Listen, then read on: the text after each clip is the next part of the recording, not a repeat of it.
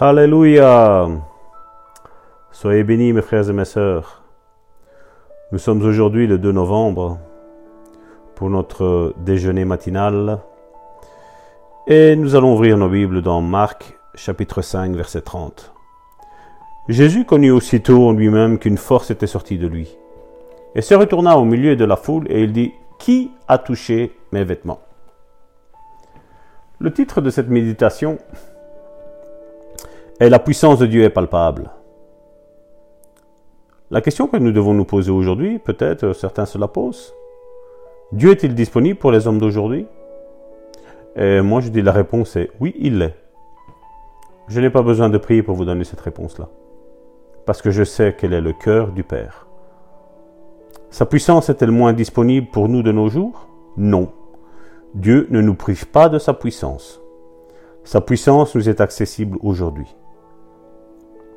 Selon John Lake, c'est une des choses les plus difficiles à comprendre pour ceux qui ne connaissent pas bien le ministère de la guérison, que la puissance de Dieu est réelle, tangible et vivante. Elle est aussi réelle que l'électricité ou toute autre force naturelle, même beaucoup plus réelle. C'est le principe de la vie qui était toute manifestation vitale partout.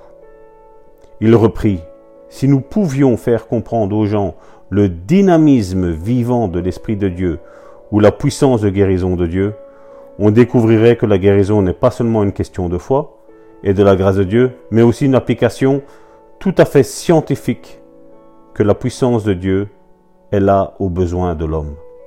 La puissance de Dieu est aussi tangible que l'électricité. Vous la maniez, vous la transférez aux autres, vous la recevez de Dieu par la foi et la prière, et vous en devenez chargé au maximum tel un smartphone comme aujourd'hui, nous le mettons en charge. C'est comme ça. Plus tu pries, plus tu médites la parole, plus tu es en charge. Plus il y a l'onction de guérison qu'elle a.